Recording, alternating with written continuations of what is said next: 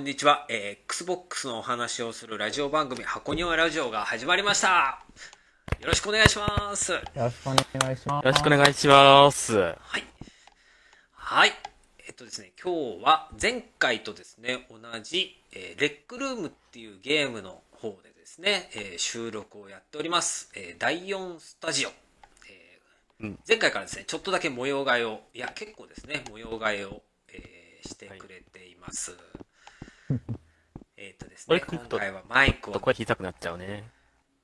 あ、そっかそっか。みんなと離れるところ 声小さくなるそうだねできるだけそこで座った方がいいかもしんないね。そうなんですよね。ここで、あの、忘年会をすると、みんなで集まって、で、この人の話鬱陶しいなと思ったら離れていくとその人の話聞かなくて済むっていう 忘年会のあー、なるほどね。便利な嫌な絡み方されたって感じか。ああ、いいです。そうそうそうそうそう。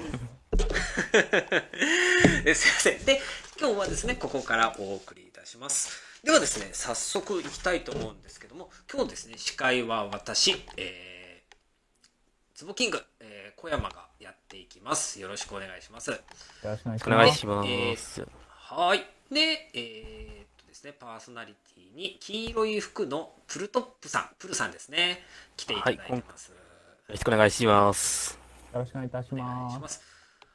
はい。ではですね、今回、えーゲストとして初登場の、えー青いブレザーを着たアジの開きさんがやってまいりました。やってきていただきました。願いしおます。ありがとうございます。いらっしゃい。いらっしゃいしました。いらっしゃいでいいのか来ていただきました。で、いらっしゃいで大丈夫だと思いますよ。大丈夫でです。はいこ。のアジの開きさんですね、今日来ていただいて、オープンチャットでもですね、アジの開きさん来ていただいてて、で、えっ、とですね、実は、ただ普通に Xbox のゲームをしているだけじゃなくて、以前ですね、あの、Xbox の初代の次に出た Xbox360、えープレステ3とかとですね、同じ時代のやつですね。そうですその時ね。に Xbox360 のそのゲームのですね、えーテスターをされてたっていうはい経験を持ってるですね、貴重な時代でございます。はい。はい。はい。よく見つけられましたねって感じですね。まあ、あの、そうフロムなん A ですねに載ってました。はい。え？あ、そうなんですか？そうです。えーフロムあ、A に。フロム A のあの、そう転職情報に。そうです。い今でもえー、フロム A って知らない人多いんじゃないかなって思うんですけど、あの、バあバイト情報誌ですね。えあ、ーそうか。今はそんなに有名じゃないんですかね。確かに以前はフロム A って普通にありましたね。そうそうそう。今、リクルートとかじゃないですか。なんか、バイトとか探すと。あー、かもしんないね。あと、ヤマトとか、うん。キムタクがやってるやつで。そっか、フロム A にあって、びっくりしますよ。え、Xbox のって言って。そう、なんか、なんよく載ってまちょっとすね。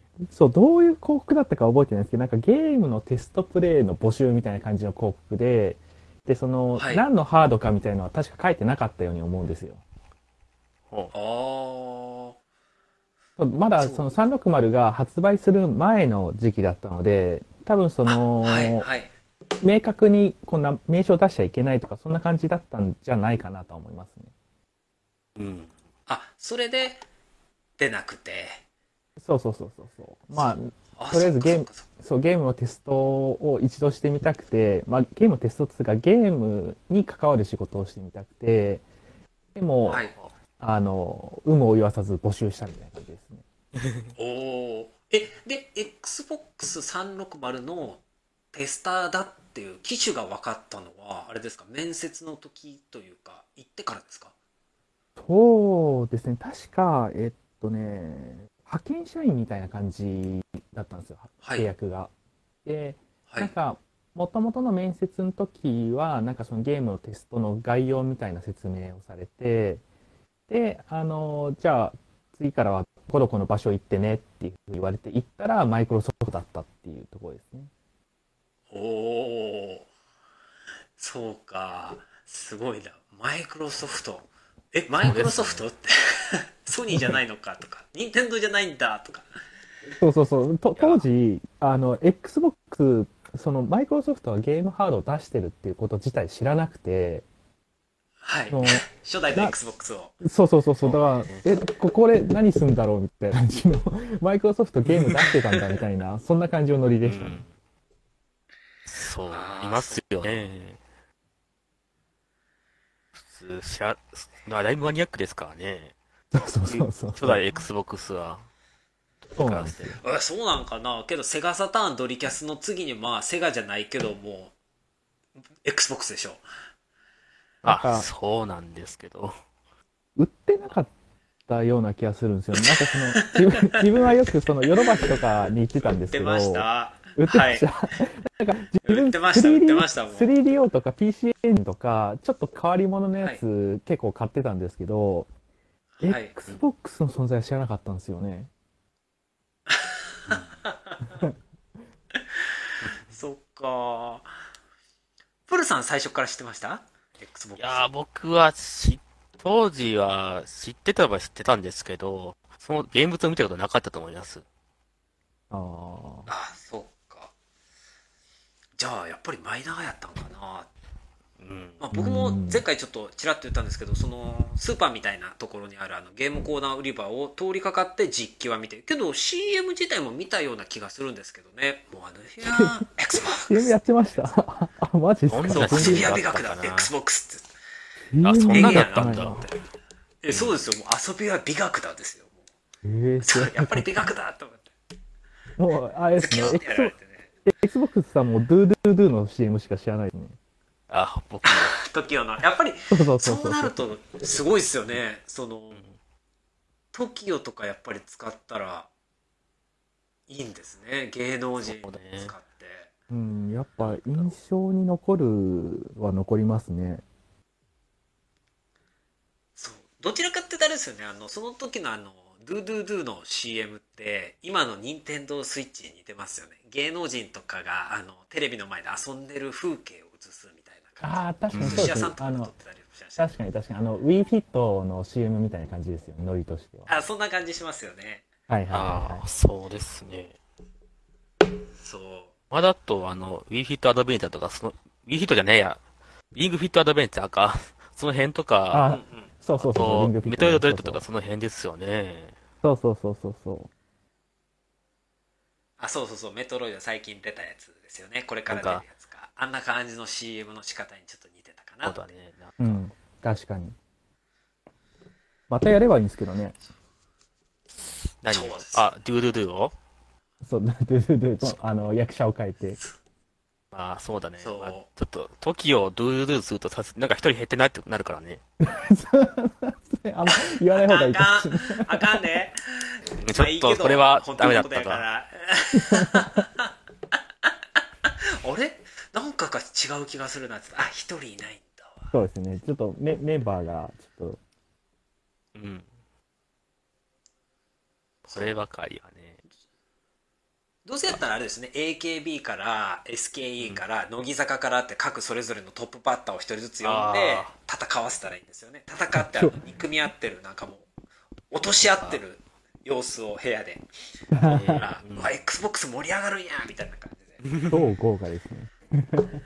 そう、超。ネクトの時になんか、あの、乃木坂だったか、逆だったかわかわか覚えてないんですけど、その時にねアイドルじゃなかったですか。やってましたね。かカード、丸ごとコントローラーみたいな。た。うん、やってたやってたえ？確かに。え、し知らないです、それ。キネクトの時？そう、んだそう360今、プルさんが言ったみたいに、そう、体なんとかコントローラーみたいな、あの、キャッチフレーズやってはい、ましたね。はい。あーそうなんです、あの、僕、キネクト持ってるんですけど、360の。はいで、多分、キネクトってなんじゃっていう人の方が8割ぐらいですかね。はい、今となってはそうかもしれないですね。そう。あの、その当時では結構ハイテクなモーションカメラをテレビの前に置いて、えっと、テレビの前のこたつとかをどけて、そこでですね、リングフィットアドベンチャーよりもっとすごいですよね。リングいらないんですもんね。もう自分の動作をカメラが探知して、ダンレボできる、もう、鉄器もできる。もう何でもできます。うん。そうなんですね。なんか、例えるなら、なんかリ、Wii リモコンの PS ムーブからぼ棒をなくしたような感じと言いますか。その上でなんか手足を感知するという、かなりハイテクではあったんですけどね。うん。例えありました。G ガンダムみたいな感じですよね。ああ、そうね、確かに。ガンダムファイトしてるみたいな感じ。あれだったらガンダムファイトできるみたいな。確かに確かに。そうなんか、イベント業界でも、キネクトってすごい優秀なデバイスとして使われてて、はい。あの、ゲームセンターとか以外で、例えばなんかの、その子供向けのイベントとかでも、その、よく、なんだろう、こう手を振ると、なんかシャラシャラシャラって綺麗な、あの、エフェクトが出たりとか、なんか動物をこう、画面上に触ると実際に反応しますみたいなやつは、だいたい上の方を見るとキネクトが置いてあったりとかしてたんですよ。ええー。それは、今ではないんですよね。今はもう、そう、キネクトのサポート自体終了しちゃったんで、今はもう、ああ、なるほど。そ全然っか。そうそう、あ、そっか。それはちょっと残念だネクトもねけど、そんなに外で頑張ってたんや。うん。そう、結構ね、意外に、あ、ここもキネクトみたいな感じで、あの、隠れミッキーみたいな感じで面白かったですよ。隠れキネクトって。いあだったえ、それキネクトの奥にはじゃあ360置いてあったんですか？や、あの、キネクトは、もっとその、360でも使えたんですけど、基本的にはパソコンに接続して、パソコンの方で処理してたって感じですね。そうですね。なんか最初はなんか、どちらかというと、ゲームよりなんか突入が日本では入った気がしますね。パソコンでなんか動きを取り込むっていうのを。そうそうそうそうそう、モーションキャプチャーの、あの、本当安価でできるっていうやつで、うん。確かに、14,800円でしたっけ？それだと十分安いですよね。当時当時はもう破格の金額でしたね。うん。あこれはなんか、そっか。そうだね。他のなんか、任天堂やソニーでパソコンにつなげなかったらしてなんか、その辺がマイクロソフトだからなのかなわからないけど。まあ今はもう、あのー、キネクトよりも全然性能の高い、しかもね、や安く手に入るモーションキャプチャーのそのカメラとかがたくさん出てきてるんで、まあもうお役目ごめんかなみたいな感じですね。あ、そうなんですね。そっか。最近になって、イギリスのなんかメディア企業とマイクロソフト協力してキネクトのなんか後継的なものを作ってるって話を聞いたんですけど、うん、どうなんですか？ね性能は変わってるのかわかんないな。なんかあの、ホロレンズって知ってます？ああ、えはいはいはい。ホロレンズ。ホログラムマイクロソフトホロレンズ。そうそうそう、ホロレンズって言って、あのー今、なんていうのかな、XR っていう、その AR、VR、MR っていう、その、現実をデジタル空間によって拡張するっていう技術がいろいろ出ていて、あのー、A- AR はまあよくスマホとかでこうかざすと、スマホに情報が出てくるってやつあるじゃないですか。はい。ポケモン GO とかですねありま。すあります。そうそうそうそう。で、VR は VR ヘッドっていうのをつけると、そのデジタルの空間に自分が行っちゃったかのような感じの臨場感が得られるっていうやつで、はい。でその MR っていうのは、その AR をもうちょっと拡張したような感じの、その VR ヘッドみたいのをつけて、あの AR みたいなそのデジタル空間を、あの現実空間を重ね合わせるみたいな感じのあの技術なんですよ。うんうんで、そのホロレンズのそのデバイスの中には、その空間認識のカメラが入ってて、その常時この、はこれがどこにあるかとか、ソファーはどこにあるかみたいのをサーチしてるんですよ。で、そこに、え、あの、情報をこう、デジタルの情報を重ねていったりとかっていうことが、あの、ホロレンズの技術なんですけど、なんかその、空間認識は結局その、キネクトから始まってる、その、はい。なんだろう、カメラの性能の、そのセンシティブな、センセンシティブじゃねえな、あの、センサリングの技術なので、あの、だからそそのイギリスのやつがどういうふうなやつかわからないですけど、多分そのホロレンズをより発展させるっていうのに統合していくんじゃないかなって気がしますね。はあ。へホロレンズか。スマートグラスでしたっけ？そうそうそう、あの、Google とかも、あの、似たようなやつ出そうとしてて、結局なんか、あん、そう、あんまりパッとしてないというか、その、コンピューターの性能がまだ全然追いついてなくて、あの、ねなんちゃ、なんちゃって MR みたいな感じなんですよ。うん。うんあれあれですか？あのてメガネをかけてたらメガネ上に映るやつとはまたあれは別なのかいや、あの、そそれに近いです。そうそうそう。昔の、あの、Google グラスとかは、その、なんだろう、ポータブル AR 端末みたいな感じだったんですよ。はいで、それには、あの、空間識別する、空間を識別する能力はなかったんで、単純にその、ウィンドウが、あの、すぐ間近で表示されるみたいな感じだったのが、今その AR の技術も発達してきたんで、その壁とか、その実際のリアルな場所にあるものをカメラが自動的に判別して、そのそこに情報を載せていくっていう。だから例えば、あの、今目の前にテレビがあるとして、テレビが電源オフだったとしても、その、ホロレンズをつけることによって、何も映ってないテレビ画面にテレビを映すとか、そういうことができるわけですよ。あうーんそうか本当は映ってないけどそそのメガネのおかげでそうそうそうそうゴーグルとかメガネのおかげそうそう。でなんか、もしかしはい、あれかもしれないけど、で電脳メガネとか、あの、ソードアートオンラインとか、知らないですかね。はいうんあーあれです例えば街中でそれつけてて電柱の影にピカチュウがおるとかあ、そうそうそうそうそう。何そう。だから、ポケモン GO とかのプロモーションビデオとかで、よくこの、何公園散歩してたら、CM の通りになるってこと？そうそうそうそう、もうそれが本当にリアルになってくるんですよ。あ。わはあはあ。それ楽しみそう。うん。未来暗いことばっかりじゃないですねいや、もう、多分ね、そうだね。MR が、あの、一般市場で普通に使えるようになったら、多分もう本当に情報革命起きるんじゃないかなって思ってますよ。そこまでなんですか。そう、もうね、多分ね、あのー人によって多分現実世界をカスタマイズできるようになるんですよ、きっと。そうなんか、お俺はファンタジー世界が好きだから、つって、あの、普通の何の変哲もない自分の部屋のこの壁紙とかを、いかにもなんかファンタジーな世界の、あの、何、石造りのこう積み上げたような感じとかにもできるだろうし、あなんかそっか。もうそういう、そう、そういう感じで自分でもう現実世界をカスタマイズできるっていう時代がそのうち来るんじゃないかなって思います。すご。いで最初はその石造りのタイルもなんかパチモンっぽいけどまた10年20年経ったらもう本物にしか見えへんみたいな感じになるってことそうそうそうそうそう。今本当もう CG そのまんまみたいな感じの質感なのが、多分もっと、あの、技術が上がっていけば、本当にもう現実ともう差分がないような感じになってくるんじゃないかなって思います。うわすご。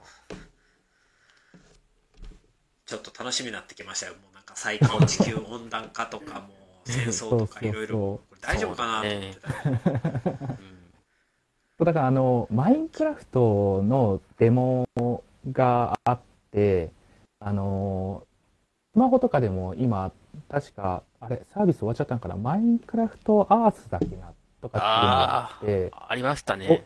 はい知ってます？あの、机とかを、の上に、マインクラフトの、えっと、世界が、この、ボーンって出てくるみたいな感じのやつがあったんですよ。へえちょっと想像つかへん。マイマインクラフトの世界を机の上に表示ができる。そうそうそうそう、自分の、うん。あの、いつもご飯食べてるようなテーブルの上で、そのテーブルをはい、このスマホのカメラで認識して、その上にちゃんとマインクラフトの世界が、あの、出てくるって。で、スマホをこう近づけると、当然、その世界も近づくし、離れていくとえー、召喚図みたいな感じで遠くになって見れるみたいな。ああなるほどえ自分がマインクラフトの中で作った世界を机の上とかにそうそうそうそうそう。だから、デジタルジオラマみたいな感じにできるんですよ。へえ。なんだろう、それは。すごくすごいな面白いですね全。然知らなかったうん、それ、僕そうそうなんかそう。マイクラ版のポケモン GO かと思ってたんで。まああんまり活用活用のしようがないから、あの、多分確かサービス終了しちゃったような気がしますね。ああそっあの、かコロナウイルスも被っちゃいましたからね。なんか最近、確か査収したって噂が、話が来た気がするんだけど。にうん、そうそう、確かにそうだったと思あ仕方ないよな、こればかりは。う。うん。アジさんが XBOX の初代を知らなかったと同じような感じですよね。僕が全然知らんかったと。確かに。ほの、ほろ、ごめんなさいね。なんか、ホホロレンズの話ばっかりしちゃって申し訳ないんですけど。ああ、そうですね。いや、大丈夫です。いくらでも載せますんで。もう、あれをもう、毎度毎度恒例、箱庭ラジオ、脱線、脱線がメインみたいな感じになってしまってますね。本当にそれでいいのかどうかちょっとわかんないんですけど。じゃあ次行きますか？はい。あ、はい。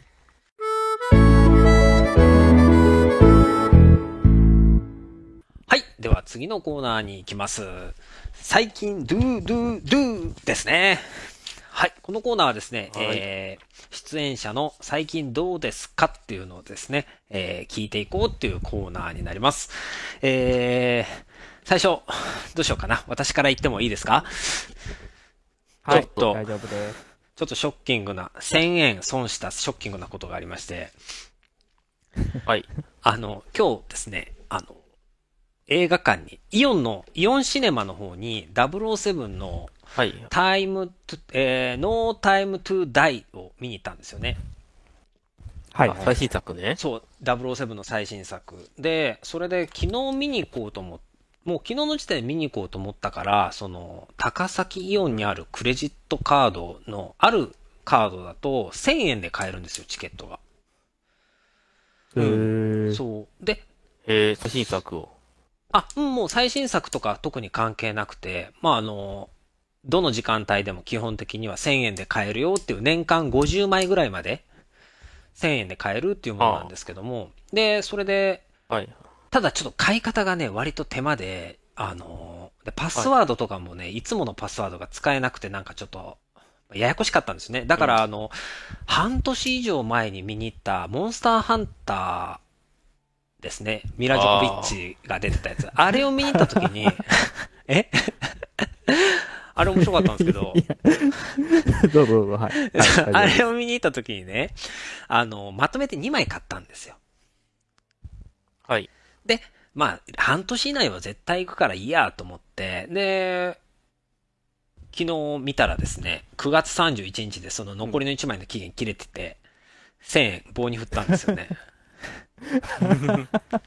で、あめっちゃ悔しくて、僕もそういうの結構悔しくて、あの、どうしようかなと思って。で、よく以前あったのが、靴をアウトレットに買いに行ったんですよ。で、そしたら安く、タイムセールで安く売ってて、例えば3000円ぐらいで売ってたんですよ。で、買って、で、また次の週近かったからまた行ったんですよね、昔。そしたら、もっと安くて2000円で売ってたんですよ。同じ靴が。で、め、うわ、もうほんまどうしようと思って悔しくて出した結論がもう一足買って、結果2500円で買ったってことにして、さ3000円と2000円で一足ずつ買って、まあ、普段使いと仕事使いできるからまあいいかと思って、で、買ってちょっと自分の心を収めたんですけど、今回はこの1000円どうやって収めようかなと思って、で、見に行かないとしたら1000円浮くじゃないですか。で、そう。で、まあ、どうしようかなと思って、けど、まあ、ちょっとまあ、いや、せっかくやから見に行きたいなと思って、まあ、面白かったら2000円で映画見たと思えばいいかと思って、今日見に行ったんですけど、2000円分ぐらい面白かったんですよ。はいはいああ、よかったですね。よかった。すごいよかった。ーあのえー007の、今回のやつの前作が007スペクターっていうやつだったんですけど、はいあのーそのスペクターを見た方がもうちょっと面白い。3割ぐらい面白くなるかな。えー、おー3ちょっと。続きは続きなんですよね。あ、うん、結構大きい。あの、話は別にわかるようにある程度作られてるんですけど、あの、感情移入というか、っていうところであった方がいいかなって感じしました。ああ。あと、細かい演出とかもなんか分かったりするんですか？なんでこんなことしたんだろうとか。ああ、やっぱりそうですね。その辺は多分あると思う。見てない感情がちょっとわからんけど、やっぱり、あ、見ててよかった、見ててよかった。あまた前作関係あるなってある程度思ったから、アクション映画としては全然見なくてもあの、楽しめるんですけど、話が面白いなってなったら、いいなって。ほぼ3時間近くありましたもんね。3時間が結構長いです、ね。2時間半か2時間40分ぐらいありましたよ。それはもう、なんか、なんか、今のボンドの役者の最後のや、だからかな。ああ、かもしれん。まあ、けどね、またね、見に行った人はぜひスタッフロール最後まで見に行ってください。ああ、なんかちゃんと。映画館の明かりがついてから、席を立った方が、ちょっとだけいいかなと思います。へーまあ、あんまり言うとあれなので。けどね、すごい良かった。で、あの、ヒロインじゃないんですけど、出てきたね、ボンドガールがね、めっちゃ好み。うわあやられたと思ってね、テンション上がりました。へーん毎回あれですもんね、ボンドガールは結構話題になりますもんね。なりますね。うん。今回ね、キューバの国でボンドガール出てきたんですけど、キューバで出身キの、ューバか。あの、女性でした。うんあの、パパって終わった時、そこをもう調べたら、わあ、キューバの女性なんや、キューバ行きたいなって思いましたキューバね。そキューバか、行くのは難しそうだね。まあ難しいですけどね。ワイルドスピードとかでもキューバ出てきましたからね。結構車の方が有名やったりとか。ああ、車か、確かにね。そう。カストロ議長とか。ゴーストリコンの舞台とかにもなってましたしね、昔。結構やっぱ舞台にしやすいんですかね。かもしれないですね。やっぱりなんかちょっとこう、安定してないからとか、うん。治安がまあ。安定してなくてとか、そんなんがあるかもしれないです。あーなんか、私はあれですね、やっぱシー・オブ・シーブスのカリブの海賊おー。が、あそこ、キューバとかって大体あの辺じゃないですか。多あ分、そっか、デルタトライアングルとか、バミューダトライアングそうそう、ルでしたカリブ海。バミュー、そう、え、ま別、またあれ別かな？バミューダトライアングルってカリブ海だっけ？あれ違うかったかな？メキシコ湾あたりだと勝手に思ってました。うん。あ、そっか。けど、キューバの方、カリブの方で、カリブの海賊って、キューバとか、あの辺になるんです？そうそうそうあるんです。かた、ね確かそうだったと思います。カリブ海、フロリダ、あ、そうだね。バあ、本当はバミューダトライアングル、カリブ海のすぐ北側ですね。おー。およかった。知らんかった。知らんかった。えー、じゃあ、シーオブシーブスでその辺行くとき気をつけてください。帰ってこれなくなるらしい。まあ、シー・オブ・シーブス、設定がカリブの海賊ってだけで、場所は、あれですかね、ファンタジーですからね。あ、場所はファンタジー。あ、よかったよかったよかった。そうそうそ。そううなんだ。そう、そう大丈夫。いつかあれですね、このラジオ、箱庭ラジオも、シーオブシーブスタジオからできたらいいですね。ああーいいですね、いいですそれ。ね。それ、ちょっとやりたいです。あの、酒場とかあるんですよ、シー・オブ・シーブス。おー。これじゃあ、今度ロケハン行きましょう。あ、そうですね。そうですね酒場もあるし、船の上でも全然できるし。ああ、うんなるほど。そっかそっかそっかそっか。じゃあもう、行きます、ロケハン。そうですね。近いうちにやりましょそう、またじゃあはい僕、あの、これですね、み聞いてる皆さん、あの、覚えておいてください。また今度やりましょうって、タイミングがあったらやりましょうだと、うんできないって、あの、オープンチャットのですね、方が教えてくれたので、あの、う。うん。やります。あの、ロケハンまではやります。で、僕が、あの、ロケハンまでは？ロケハンまではやります。ちょっとね、ロケハンの結果ね、ここダメだなってなるかもしれないんですけど、あの、うんそれはやるので、じゃあ僕が今度声かけますので、ロケハン行きましょう。あ、ぜひ付き合ってください。まあ、あれですね、はい。あの、敵、敵っていうか、あの、他のプレイヤー急に襲ってくることあるんで気をつけてください。あ、はい。めっちゃこの人の話聞いてる時にその人襲われて死んで、あれ？あれ？怖いな、それなんか。まあ、会話だけなら続くかもしんないけど。じゃあ秘密の場所行かないといけない、な。あの、あ、そうそうそうそうそう、さ酒場とかでも、あの、襲えるは襲えるんですよ。おー。ほん、ラフだな、ゲームだな。安全な場所は基本的にないので、あの。敵が近寄ってきそうな気配があったらもう全力で逃げるしかないですね。あ、わかりました。じゃあ、その辺踏まえそて。か。シーオブシーブス。はいちなみにシーオブシーブスですね、えっ、と、ゲーパスでできますので、皆さんもチェックしてください。ですね。はい。はい。はいぜひ、めちゃくちゃ面白いんで。めちゃくちゃ。そうです。うんこれはまた、あの、シオブシウブスの説明も、またどこかの回で、やり、ま、すん。今ちょっと濁しました。ちょかっと、ちょっとね、言っていいんかなと思って、やりますって言ってまでいいかなと思って、ちょっとね、これまた検討します。すいません。ではですね、はいえっ、と、次どうしようかな。プルさん、最近どうですか？そうですね。えっと、そうだな。昨日、さ話す、昨日収録したことの続きになるんですけど、はい。あ、おとといワクチン僕、そうですね。昨日ワクチン接種して、そのまま、その次の日、やばいなと思ってたんですけど、結局なんともなかったんですね。せいぜい腕をいそ押さえたら痛いかな、ちょ程度で、あれ？って思ったんですけど、うん、本当なんかうちの家族全員なんかそんな感じだったらしくて、なんか僕らの家族おかしいんちゃうかなと思ってね。いや、全然そんないですよ。うんもう全員映ってちたとなみにか。、それはないでしょないか。う。なんか、さらに付け加えると、僕らの家族のワクチン、どうも全員、あモデルナだったらみたいで、なんかそのモデルナって特にきついらしらしいんですね。副反,、うんうん副反応と言いますか。次の日がね。うん。で、それでもなんともなかったっていう人がばっかりなんで、あれ？モデルナがおかしいのか、僕らがおかしいのかってなんで、ほんとね。それは、プルさんがおかしいか強いか。うん。けどなんかねな？なんか、うん。ニンニクとビタミン B1 か C、C じゃないな、ビタミン B1 とかを摂取したら大丈夫だったってなんか誰か言ってなかったかな？小栗場さんとかがなんか言ってたような気がするけそれは、ああ、言ってた気がするな。なんか、でも意味ないって言ってなかった、それ。ど。あ、そっか、意味ないんか。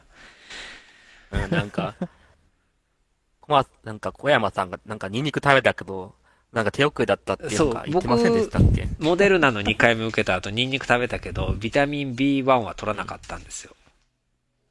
ああ、よく覚えてますね。ビタミン取んなかったから。そう、多分それがダメで、翌日もう倒れてましたね。ゲームもしませんでした。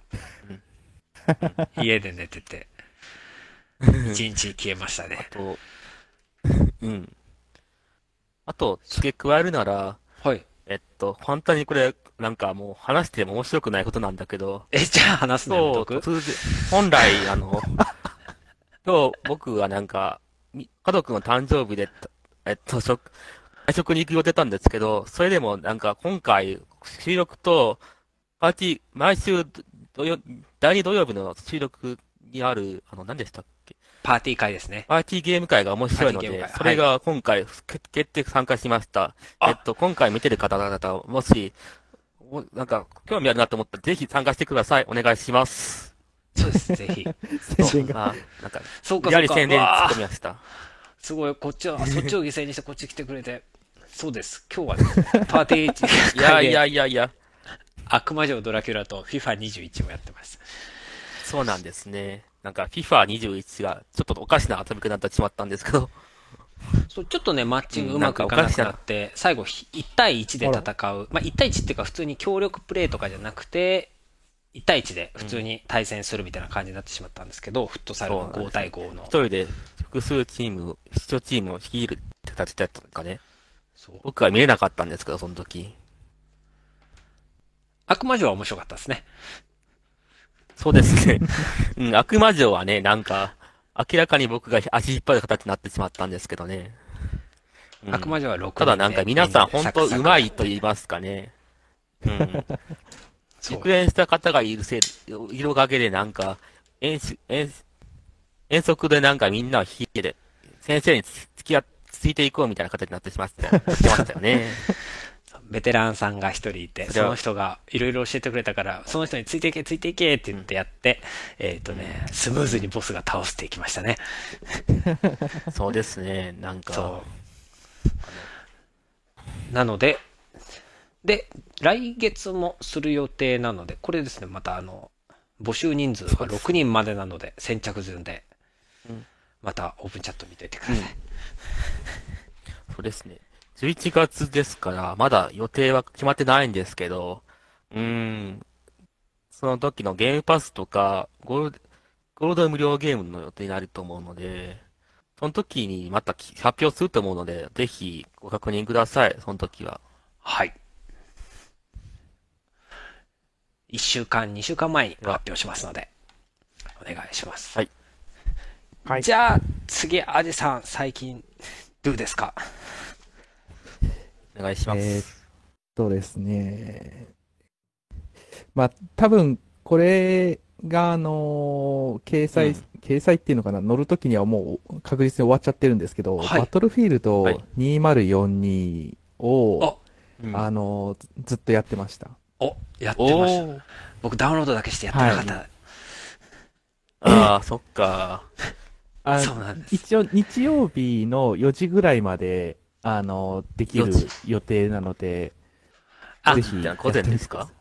あ、午後午後、夕方の。午後夕方か。の4時。えーっとですね、そただいまの収録時間、えー10月9日夜11時でございます。そして私明日仕事なので、終わった。ああダメあだ。終わったわ。残念。そっか。面白いです？いや、面面白いですね白いです。あのー面白くて、あのずっとやってるんですけど、はい。あの、結構賛否両論なところもあるんですよ。うんへ確かにありましたね。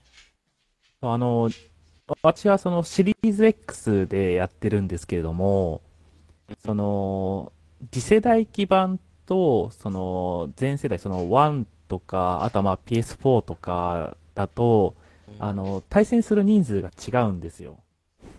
うん。はいはいはい。で、その、シリーズ X の方だと、120、えっと、8人かな ?128 人対戦ができて、その前世代機の方だと64人っていう従来の、あの、対戦人数でやる感じになってるんですけれあ、ども。32対32。そうそうそうそうそうそうそうそう。で、シリーズ X の方だと、あのーまあ、64対64なんで、マップがもうめちゃくちゃ広いんですよ。うん。ですどれね。、どれぐらい広いですか ?64、64。えーっとどねれぐらいと言いますか、けどみんながわかるマップの広さってないですもんね。えっと、そうねないですよね。まあうん。でもね、多分、感覚値で言っても、はいその、バトルフィールドの5とかのマップの、まあ、3倍とか4倍ぐらいは広い感じはします、ね。へですね。うん。え。もう、本当に、あそこで戦ってる、あっちで戦ってるって感じで。そうそうそう、もう距離があの、拠点と距離のあ間が、あの、500メートルぐらい離れてて、はいあ。の、端から端までが、多分、2キロとか3キロぐらいあるんですよ。あ、じゃあ、東京ディズニーリゾートよりも広いんですね。そうね、確かに。なんか具体的な表現ですね。あだからそう、あの、拠点にリスポーンして、はいあの、人間がこう走るスピードだと、拠点から拠点の間にすげえ時間がかかっちゃって、うんう。うんん。そう、だから乗り物を使って楽しむ人と、その、もう、わ、私は歩兵しかやらんっつって、あの、乗り物とか乗らずにひたすらこう走ってる人だと、結構この、プレイした時の、この、あ、感覚っていう。か楽しあそうそう、感じ方が結構違うんじゃないかなって思っていて、うん。そうか。そう、乗り物を、そう。私はもうガンガン乗り物を乗る派なんですよ はいはい。もう飛行機とか戦車とか、なんならそのその辺にこうやって車とかも乗ってガンガン移動してたんで、あのーそ、それ、私はもうめちゃくちゃ面白かったんですよ。お。うん。そっか。歩兵でだけでやってる人からしたら、ただマップが広いし、いつもとあんまり違いがわからんかなって感じですかね。そうそうそう、もう拠点拠点が離れてるから、あのーうんバトルフィールドのコンクエストって、まあ、その、ですけども、その、他の拠点を守るために、拠点と拠点の間を結構行ったり来たりするんですよ。はい。うん。なので、その、拠点と拠点の間が離れてると、結局その、ゲームのその勝敗に関わらない部分、その移動中の部分がすごい長くなってしまって、その、結局拠点にしか敵もいないから、敵ともあんまり合わずっていう、その何もしない時間が結構長くなる。そうか。それだとちょっとあれですよね。せっかくの128人体制のオランガンな敵って感じですよね。そうそうそうそうそう。だから結局2倍に数が増えているのに、なんか戦ってる人数的にむしろ減ってんじゃないかみたいな感じに思っちゃってる人もいるんじゃないかなって気がしますね。ああ。そっか。こ感じるところううん。がそれぞれ違うか。そうそう。ねまあでもバトルフィールドってその、やっぱ乗り物も絡んできて戦場感を出すっていうゲームなんで、だからまあ、ある意味そのバトルフィールドらしいというか、そのコンセプトにちゃんと合ってる設計にはなってるんじゃないかなとは思いますね。そっか。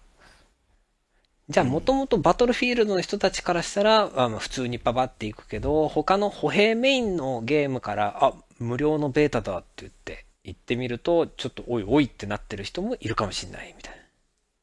そうそうそうそう、乗り物あんま乗らない、そのね、コールオブデューティーとか、エイペックスとか、はい。ああいう、その歩兵戦メインから入ってきてる人からすると、あんま乗り物を使ったことないから、あのあんまの乗りにくいな、みたいな感じだと、逆に、あのもったいないというか、あの、あー100%楽しめてない部分があるんじゃないかなって思いますね。あ、そっか。そうですね。うん。と、乗り物については、呼び出したりとかできるんですけど、そもそもその呼び方について気づいてない人はもう、乗れないし、そもそも、それ以前になんか乗り物に乗るっていう発想がないっていうか、乗る気がない人は本当に時間を浪費してるんで、あ、これはだいぶ差が出てしまいまと思いましたね。おうんーうんあれですか？その、例えばヘリコプターとかわかるんですけど、戦闘機もいる、ますよね、あれ。いますいます。いますね。戦闘機に乗るときってどうするんですか？その戦闘機、滑走路があるわけではなくて、あ、もう、あの、空中から、あの、スタートします。あ、そうですね。なるほどなんか、画面外が飛んできてるみたいな。そうそうそうそうそうそう。あの、端っこの方から、あの、パッと空中に出現して、もういきなり戦場にこう突入していくような感じなんで、ああ、そっか。まあで、戦闘機倒したらあの10キル分の扱いみたいな感じになったりとか、バランスいや、それはは1キルは1キルです。嘘でしょ。乗り物キル、乗り物破壊のボーナスはもらえますけど、あ、そう1キルはそうそうそう。1キルです。へそう1キルは1キル。乗り物破壊のポイントはもらえますけど。そうなんや乗り物破壊のポイントっていうのは何かに影響してくるんですか？自分の乗り物を作れるようになるとか。いや、もう単純に、と、あの、なんだろう、リザルトの個時に、人スコアというか、そうそうそう、経験値が増えたりとか、そんな感じですね。うんへえ。そっか。じゃあ乗った方がなんか強そうやな。あそうね、やっぱ、今回まあ普通に、うん。あの、今回もなんか個人スコアが、なんか、えっと、個人スコアを使って、なん何か呼び出しとかできるんだったら、まあ、乗り物破壊とかのボーナスも影響する可能性は十分あるんですけど、今のところその辺があんまり深くは増えてないので、なんともなんですよね。僕らのはなんだろう、あの、乗り物とか呼ぶポイントに使うのかなと思うんですけど、まあ、その辺がまた、自分で、僕僕らが自分で調べるしかないかなと、そう、各自調べてください。すみません。はい、わかりましそう、た。なんかば、か、そう、過去作だと、その、招待で稼いだポイントを使って、なんかその、何、間接攻撃したりとか、なんか乗り物を呼ぶのにポイント使ったりとかできたんですよ。そうなんですよね。そう、ただ今作は、そういったポイントがあるのかどうかもよくわかってなくて、だから、うん。あの、分隊で一緒に行動することによって、メリットがあんまり感じられないような、今、パーティーの仕組みになってるんで、こここはちょっと、あの、どう、どういうふう感じになっていくのかなっていうのは気になるところですね。はあ、そっか。うん。製品版に、そうそうそうそう。要期待という。うん。で、アジさんはもう製品版も買うと。もちろん。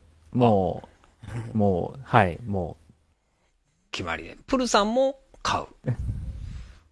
そうですね。もう数ヶ月前にアルティメット版を予約しています。おあ、お、同じですね。はい。うわ、すごい。おーよかったよかった。仲間がいた。僕はね、やりたいけど、やりたいけど、時間あるかな、そこですね。そうですそうなんね。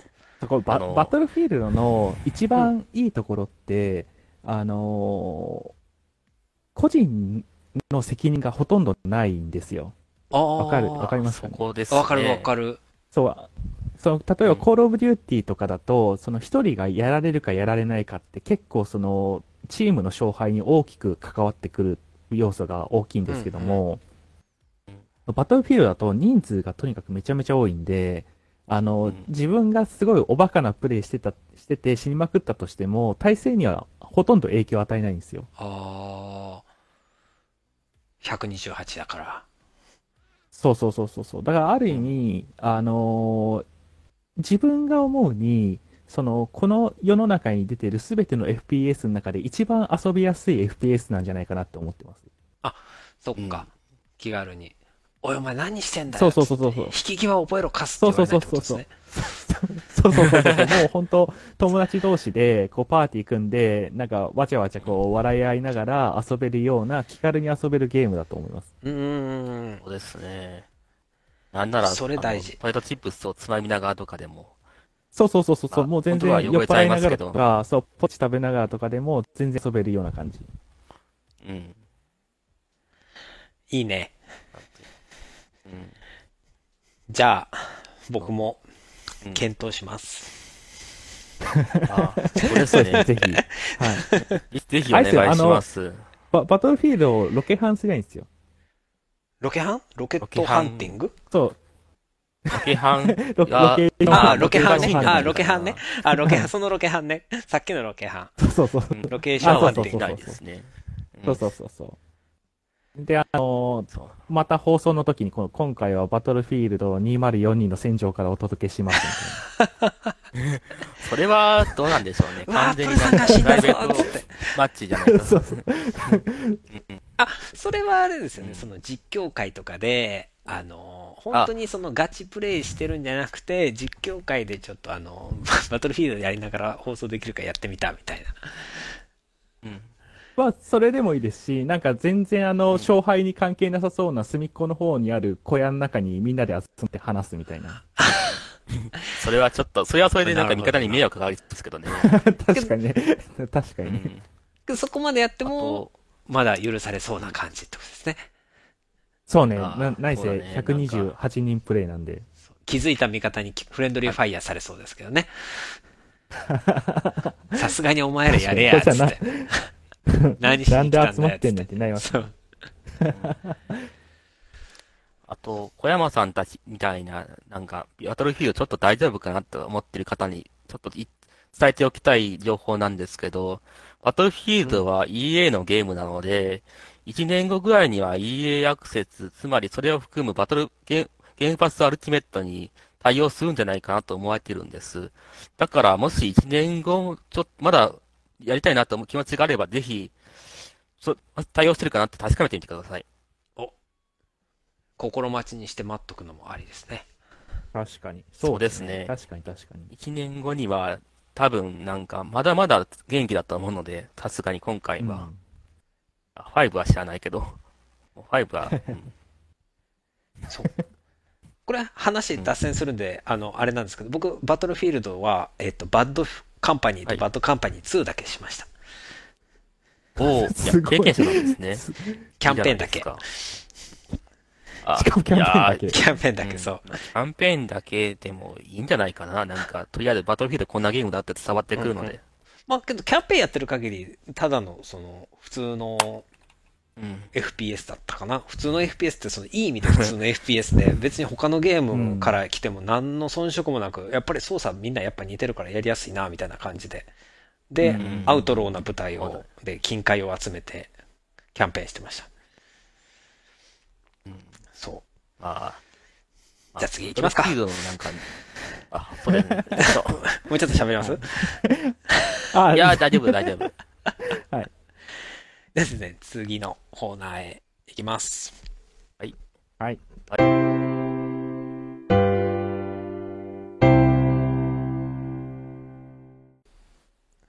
今回ですね、あの、さっき言ってた、アジの開きさんに、今回の Xbox になんで関わったかっていうのは、あの、聞いたんですけども、Xbox を今買ってやってる、なんで買ったかをですね、えー聞いていきたいと思います。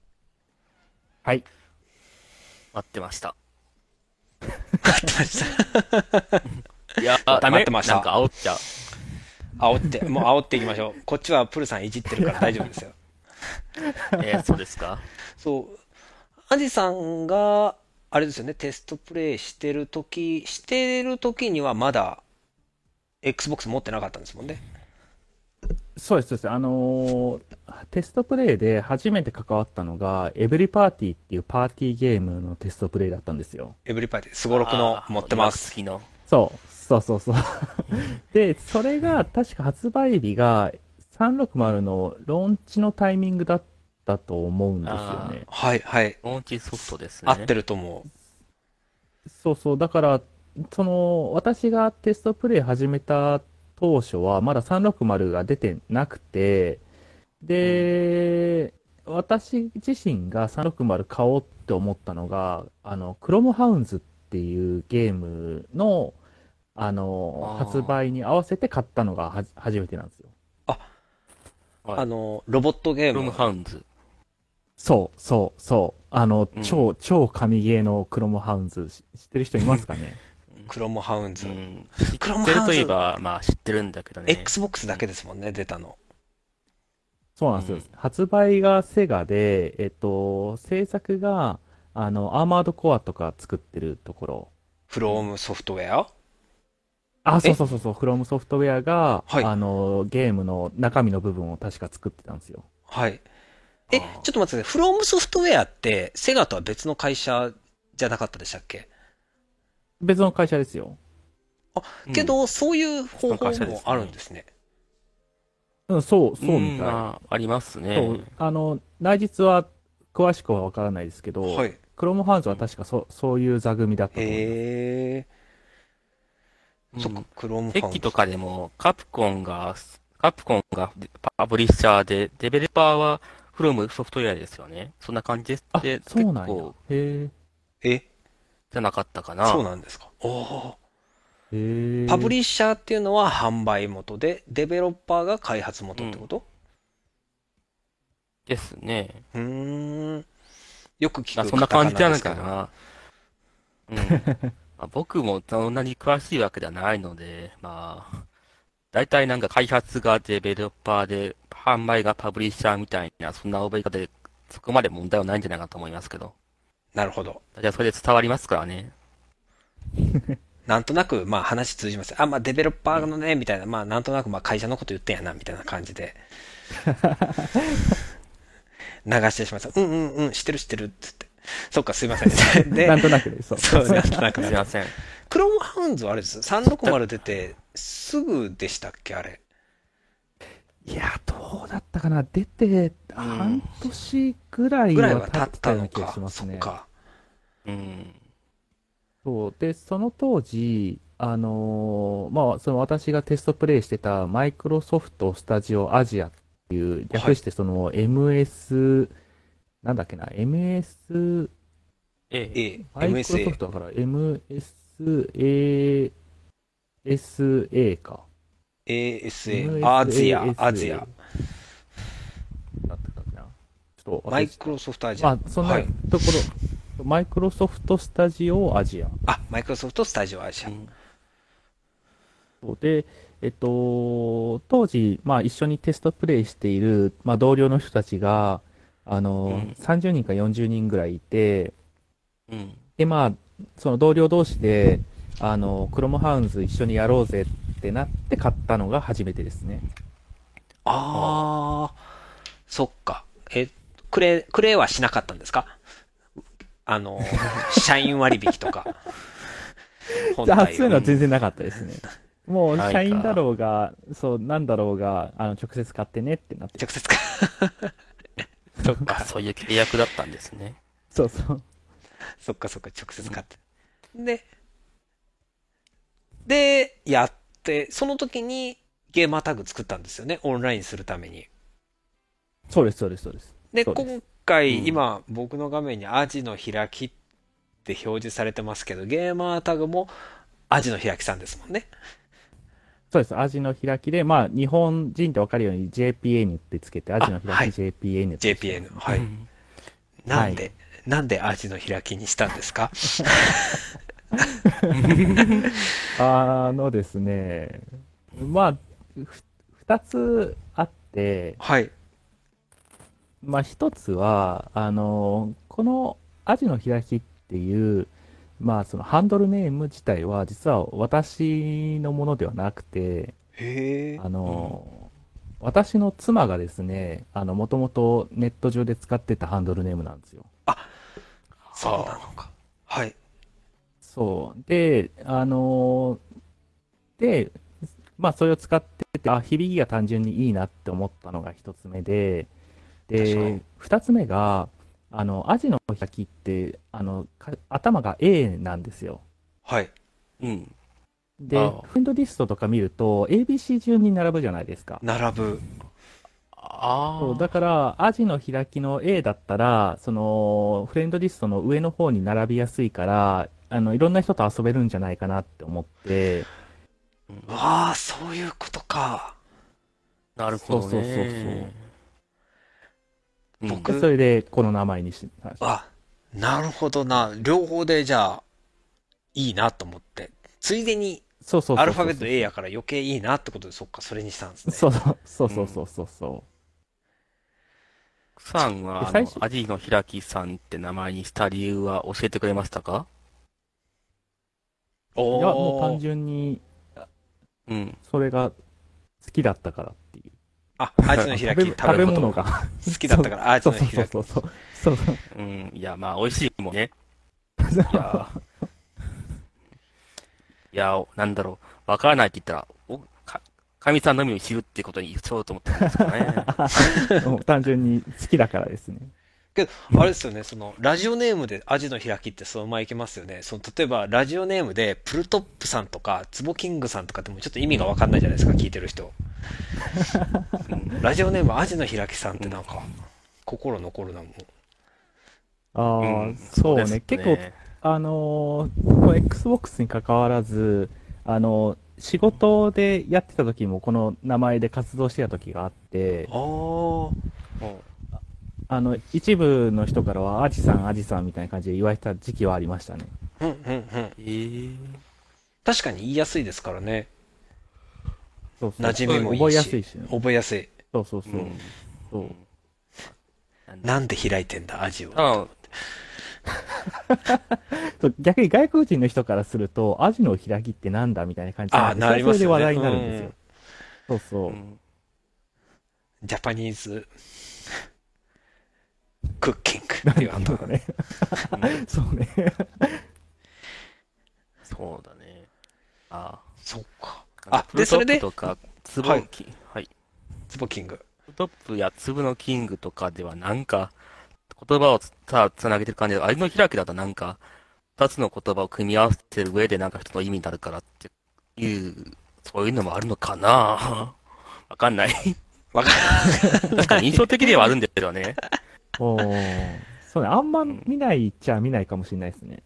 うん。え、多分、あれですよ、その、オープンチャット、LINE のオープンチャット、アジの開きさん来てくれてるじゃないですか。はいはいあはい、はい。の、うん。僕、アジの開きさんがオープンチャットに来るちょっと前に多分参加したんですけど、あ、はいはいはい。アジの開きさんが参加した時以上に入ってきた人の名前で盛り上がったことないですよ。マジっすか？そこまでだっけ？え、えもう覚えてますもん。めっちゃ覚えてるもん。アジの開き、アジの開きが来て、あ、アイコンの写真がアジの開きや、と思って。え、そうそうだったの、当時は。まあ、そんなに長く、長引いたとか、あの、続いたわけじゃないですけど、あっつって、アジの開きだぞ、つって。うん。まあ、なんだろ味の開きが入ってきたっていうと確かに、ブートップが入ってきたら、なんかツボキングとか入ってきたら、なんか確かに面白いですからね、なんか、その 味の開きに足が入って入って入ってきたみたいな、そんな感じで。そうね、確かにね。うん。いやまあ、やら他にもなんかハンドルネームに使わそうな名前ではないですからね。で、なんか意、外にね、たそう、なんか、相相性として良さげなのに意外に使ってる人がいないっていう。うんう。うんん。そこはね、せこいっすわ。考えたことなかった。だから、アジの開きが OK だったら、カツオのたたきさんもありってことですよね。もう2番煎じやけど。あ、でも、カツオのたたきはなんかで見たことあります。あるんかあるんだ。そう。意外にいるんすよ。うわ、どうしよそっか。あ、変えちゃう？名前。するから。う。次、僕、僕変えようかなと思ってますけど。なんかもう、やっぱり、日本の人でも、ターボキングって言われますもんね。ツボキングじゃなくて。あ、ああ、確かに確かに。そう、パ、パッと見、私もあの、ツボ、そうそうそうそう、なんか、U って書いてあるんだけど、ターボって読んじゃってましたね。そうそうそうそう。外人とかも確実にタ、はい、ターボキングって言うんだけど、だから、やーって言っときます。そんなかっこいい名前じゃないよっていうそうそうことはしそうそう。ないんですねなん。かもうターボキングって聞いたらさ、もうターボの王様になっちゃうじゃないですかうん。あかんやんと思って。でも、だからもううん、小山にしようかなと思って。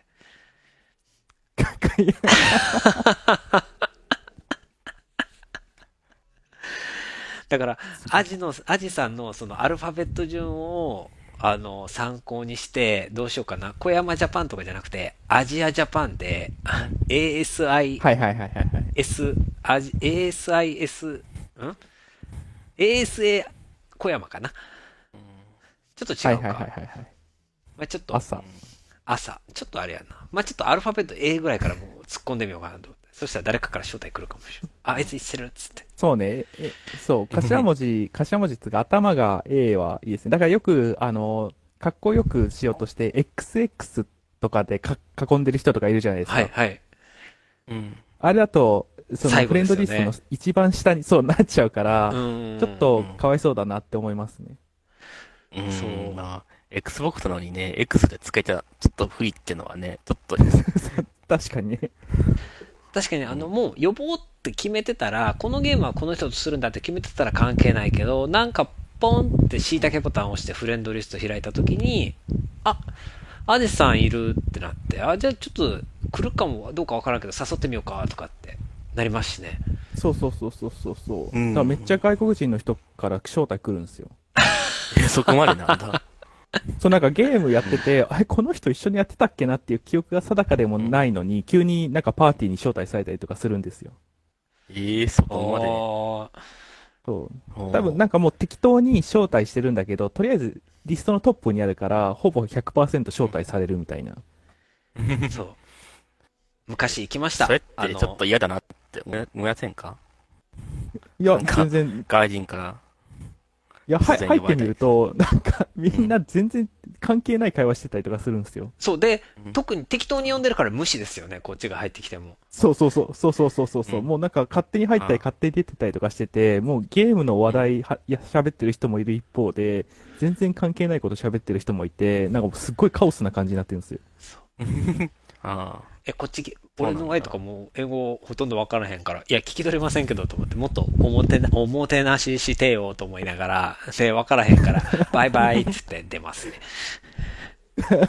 そうねさよな。らあんま、そう、長いはあんましないね。そう、間違いでした、すいませんつって。そうそうそうそうそうそう。そうか、そう。で、あ、じゃあゲームアタックはそんな感じだったんですね。そうですね、はい。じゃあ元の話に話に戻りましょうか。はい。なんエブリパーティー。エブリパーティークロムハウンズっていうはい。の時はあれやったんですか？あの発売前の結構前からとかやったんですか？いや、えっとですね、私自身は、確か、発売の2ヶ月前とか、もうほぼ完成形のやつから関わってましたね。うん。そうなんや。その時の仕まだ事はみんな当時は、その、はい。あ、どうぞどうぞ。あ、その時の仕事はみんな一斉に応募す、あの、なんですかね、そのテスタープレイヤーが第一期生みたいな感じだったんですか？もう。アジさんはもうあい3や番目とか4番目とか。そうね。多分、私が入る前に、確か、10名ぐらいの本当先行チームがいて、いたんだでそうそうそう。で、私が入ったのが多分2グループか3グループ目ぐらいな感じでしたね。へえ。そっか。なるほど。で、2ヶやっぱそ。の、全然あの、なんて言うんだろう。あんまできてないのに大量のテスター入れても、うんあの、もうバグが起こるのはもう確実に分かってるんで、はいそこはもう、あの、少人数でも確実にこれは簡単に洗い出せるよねっていう感じで、あの、最初少人数やって、だいたいやっぱプログラムがこなれてきて、形になってきたあたりからどんどん人が入ってくるんですよ。おー。うん。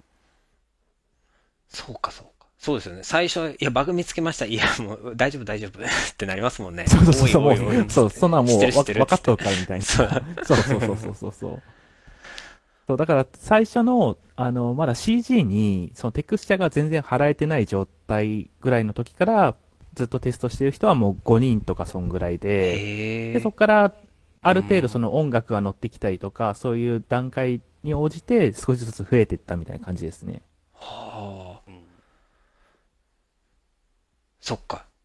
で、じゃあ、あれですか？アジさんがテストプレイヤーしてた時は、そのエブリパーティーのもう力っ子っていうのはもう、力っ子でしたっけあれ。よく覚えてますね。力っ子っていううんなんかね、なんだえっ、と、エブリパーティーって、うんさルーレットがあって、ルーレットを回して、えっと、その力っ子っていうのを手に入れたり、止まったマスによって力っ子っていう、まゲットできたりするんですけどね。えっとね、あ、まあ、あんまり意味ないかな。ちょっとね、ねもうごめんなさい、はい聞いてる人何言ってるかよくわからんのやろうけど、もう言ってる方にもやってる方にもちょっとね、力っ子、これもうちょっとなんか他にあったんちゃうかみたいな。桜桃子やからギリセーフやぞと思いながら。うん。そう、すいません。力力っ子とかももう、そういうのは全部、大体できてきてた。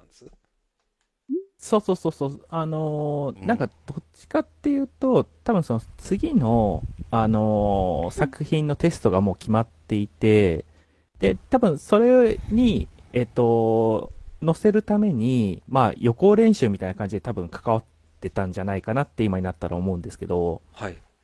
その、もう本当投資でひたすら流しプレイで最初から最後までプレイするっていうのをもう、あのー普通の労働時間、だから7時間か8時間ぐらいずーっとやり続けるっていうことをやって、その進行不能系のバグとかが発生したら、報告を上げるみたいな感じでしたね。ああ。進行不能系以外だったら、あの、一旦スルーとかメモしとくだけとか。なんか、あのーバグ報告の、なんて言うんだろう、その、システムがあってですね、はいこの、どう、発生したら、その、どうやったら発生するのかっていう原因を突き止めて、それがどんぐらいの確率で発生するのかっていうのを、一応この、なんだろう、あの、テストを何回も繰り返して出さないといけないんですよ。はい。だから、その、ずっと流しプレイしてたから、その、2時間やってメモリーリークで、バグが発生してるのか、はいそれ。ともそ同じ事象になった時のボタン操作がなんか影響してバグが発生してるのかみたいのを、こう、いちいち何か問題が発生したら、そういうのを突き止めなきゃいけないんですよ。ああ。あ一回、アジさんだから自身で、それを突き止めてから、そうそうそうそう報告。そうそうそう。そうそうそうそうそう。あ。うん。もちろんその原因不明な状況とかもあるんですけど、まあはいそういう場合はダンプって言って、はい。その時に発生した状況のプログラムをもうそのままあのパッケージングして、開発元にあの送って、向こうに解析してもらうとか、そういうこともやってます。へえ。うーん。じゃあ、あの、クイックレジュームみたいな感じを今で言うと。ふんふんふん。ああ。クイックレジュームって、その、進行状況をそのまんまメモリとかにあの保存しておいて、はい。起動すると、そっくり同じ状況が再現できるっていうのが、テストプレイの時は、ダンプっていう、あの、そのパッケージング方法があって、はい。それであの、開発元に送って、もう直接向こうの方でそれを、あの、プレイしてもらったり、その、プログラムの、そはい。の、フラグとかを見てもらって、どこがおかしいのかっていうのを解析してもらうっていう感じですね。わ、すごい。まあ、その、ダンうプん、要するにコンセント挿したままの Xbox 360を、電源ついたまんま開発元に、この、今この状態ですって言って送るみたいなイメージですよね。あ、そうそうそうそうそう、イメージとしてはそんな感じですね。あ、その時からそういうのはあったんや。あそれはあるか。そうね。まあ、えーゲームでできるようにしたってだけで。まあそうそうそうそうクイッ。クレジュームは。そうそう。開発は多分、Xbox に限らず、あの、そういったやり方してるんじゃないかなって思いますね。なるほど。そうかエブリパーティーはもう発売日、あれですよね、ローンチやから、もう決まってたんですよね。あ、そうです、そうです、そうです。ローンチ伸びたらえらいことですもんね。他のやつはまあいいとしても。そう、だから逆に言うと、その、納期が最優先だったんで、はい。あのー まあ、正直、このゲームすげえクソゲーだなと思って、下げますね。はい、はい。で、あのーまあ、ゲームのテスターと言いつつ、あのーまあ、ゲームのテストをするぐらいの人間なんで、当然ゲーム好きばっかりなんですよ。うん、うん。で、その、だから、なんていうのかな、その、開発者側としても、その一番最初に聞くことのできるゲーマーの声っていう感じの、えー認識でもいるわけですよ。うんあニュアンスわかりますかね？わかあ。る。うん。まあ、一般的な僕とかあプルさんとかの声よりも、先にアジさんの声が、ゲーム好きとしてのアジさんの声が、えー、制作陣に伝わる。そうそうそうそう。だからゲームのテストチームで、このゲームクソゲーだよねって話にもしなってたとしたら、はい。十中八九リリースした後、他のプレイヤーも同じようなことを言ってくるっていうのは大体予想つくわけですよ。あ、つく。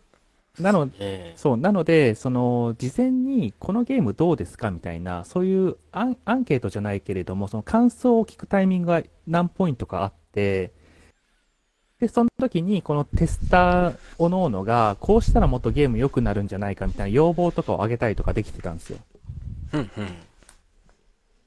えん。で、あの、エブリパーティーも、まあ、当然のことながらみんなこのゲームすっげえつまんねえって思いながらやってたから、あの、な、な、こういう風にしたら面白くなるんじゃないかみたいな、おのおのその感想みたいな感じで出してたりとかしてたんですよ。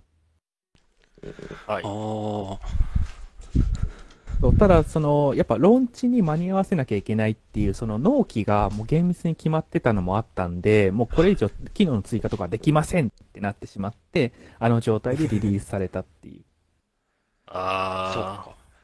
まあ、初めてそういうの知らずにやってた身としては、ちょっと、なんやろ、こう、もうちょっととか思いつつも、まあ普通に、できるボードゲーム。まあ当たり前か。できるのは当たり前なんですかね。桜桃子が、あの、キャラクターデザインしてたから、全部それでなんかいけてるような感じがした。いやもう、あのゲームを買った人は、本当なんだろう。ある意味尊敬に値する人なような気はしますね。尊敬っていうか、運悪く踏んだとか、そういうわけでもないですかね。見るからに嫌いなんですか、あのゲーム。パッケージのデザインからして、いや、これ、買うかっていうデザインだったような気がするんですよ。いや、それはね、思いました。エブリパーティーの見て、いや、これ Xbox かみたいな。そうそうそう。そう、なんか、クオリティ、その次世代機として出したゲームのローンチとして、うーん、まあまあまあまあまあ。まあ、あれですよね。初代 Xbox でもいけてましたよね。多分そ、うん、そう、クオリティ的な部分ではそうだと思いますね。そう、そうか、確かになまあ、けど4人でやったことあるんですよ。コントローラー4つつないで。コントローラー2つで、ひとコントローラー1つで誰かとやるとミニゲームができなくて、あれだったんですけどあ、あ、はいはいはいはいはい。ありましたね、確かに。コントローラー1つでも4人でできるけど、そしたらミニゲームができないから本当に面白くはないんですけど、4人でコントローラー4つ繋いでやったら、やっぱりパーティーゲームなんで、そこはね、普通に面白かったです。あ、まあ、それは良かったです。ありがとうございます。本当はい。あの、ミニゲームいっぱいあるんですよ。そうね、確かにね。そうなんだ。あただね、やっぱりね、相手のゲームあって、はいはい。ですか？いいですよ。相手のゲームって複数人でやると突っ込みながらやれるんで、もう海洋圏状態なんで、もう、海洋じゃない当然のことなのかもしれないですまあね。確かにそうかもしれん。そうだよな。複数のゲームなら。まあね、とも友達と一緒にやるっていうのがやっぱ面白いですからね。そうですね。うん、なんか、うん。面白いところは面白いと言えるし、ダメなところはここダメだろうっていうのが面白がられるし、うんやっぱり、その辺はもう、あれだな、空腹が最高の調味料みたいなもんで、ですね。そうですね。空腹が最高のちょ、ち ょちょっと、ちょっと一瞬考えてしまった。そう、さっきもあの、FIFA21 をやってて、マッチングがなんでうまくいかないんだってなって、6人でああだこうだ言うてたけど、なんかもう途中からマッチングいかないから、なんか、チャットルームで遊び始めましたもんね。ああーずっとマッチング検索中の間ずっとみんながね、もう、チャットルームで遊んで。ファックユーとか書いたらね、あの、米米に変わっちゃうんですよ。で、じゃあどこまでやったら 米米になるんやろうみたいなとか。うんまあ、そんなのもそうですよ。いやいやいやいや。うん、そ一人でやってたられはね、っとやっぱね、箱庭、そう。箱にはラジオ。箱庭い、箱庭ラジオのイメージにちょっと関わりますんで、クリーンなイメージ。なるほどね。けど、あ、そうまかあ、ダメか。いや、いいんですよ、別にもう。僕はなんかちょっと、そうですね。ちょっとこう言ったら失礼かもしれないけど、チェスターの方がちょっと本当か本当かどうかわからない話を聞いてるんで、だいぶグレーな感じではあるんでね。グレーな感じ。そう。信じる信じないはあなた次第ですけど、司会の私はもう普通に信じてますけどね。なんか、あのーオンラインでプレイするっていう環境が、多分その、360ぐらいの頃からようやく整ってきたみたいな、そのセガサターン、セなんかドリームキャストか。ドリームキャストぐらいの時で、オンラインがある程度、こう、始まったとはいえ、まだまだその一部のコア層だけにうん収まっていたのが、その Xbox One とか、あ、360か、360とか、あとはプレステとかでも、オンライン対応がだんだんだんだん浸透していくことによって、今まで基本的にはそのシングルプレイ、一人で遊んでる、遊ぶものだっていうふうに思ってた人たちが、友達とかとオンラインで繋がって遊べるみたいになって、結構あのあたりを境目に、なんていうんだろう、その遊び方の質が変わってきたっていう感じはしますね。ああ、そうですね。確かに。昔は確かに一人用のゲーム多かっそうそうそうそうそう。うん本当ね、一人でや遊ぶ RPG とか、あの辺とかうんもアクションとかも基本的にはもう一人だったけれども、うんクロムハウンズとかが結構自分的にかなりこれはもう絶対欲しいって思ったのは、やっぱりその友達と遠距離でも遊べるっていうのが、やっぱ一番ポイント高かったんですよ。た。ああ、ですよね。まあ、そっかそっか。だいたいプレイステーション2あたりの世代だと、うん、なんかみんなで無理やりや、なんか家に集まってやらないとできない。そうそうそうそうそうそうそうそうそうそうそう。あね、だって社会人とかさ、うん仕事するようになった時にさ、わざわざ自分の家に友達呼んでやるかっつうと微妙じゃないですか。そうですね。なかなかめっちゃ機会少なくなりました。それは。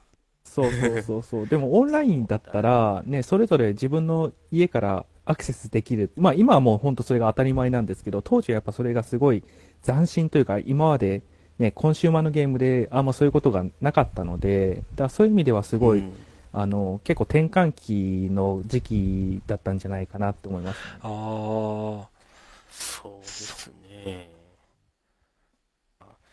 クロムハウンズが言うなら、なんか当時の昔のやつだと FF11 とか、とか、ヘイロー2とかありますけど、その辺が大体ユーロでしたからね。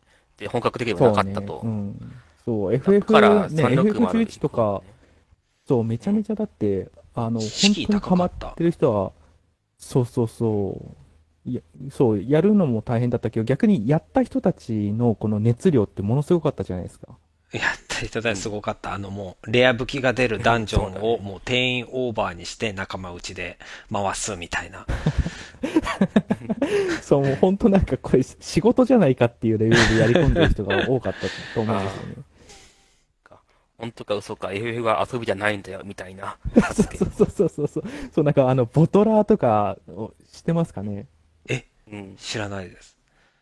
あの、要するにこのダンジョン、そう、ダンジョンとかに潜ると、1時間とか2時間とかもう拘束されちゃって、その時間はもうトイレとか行く時間がないわけですよ。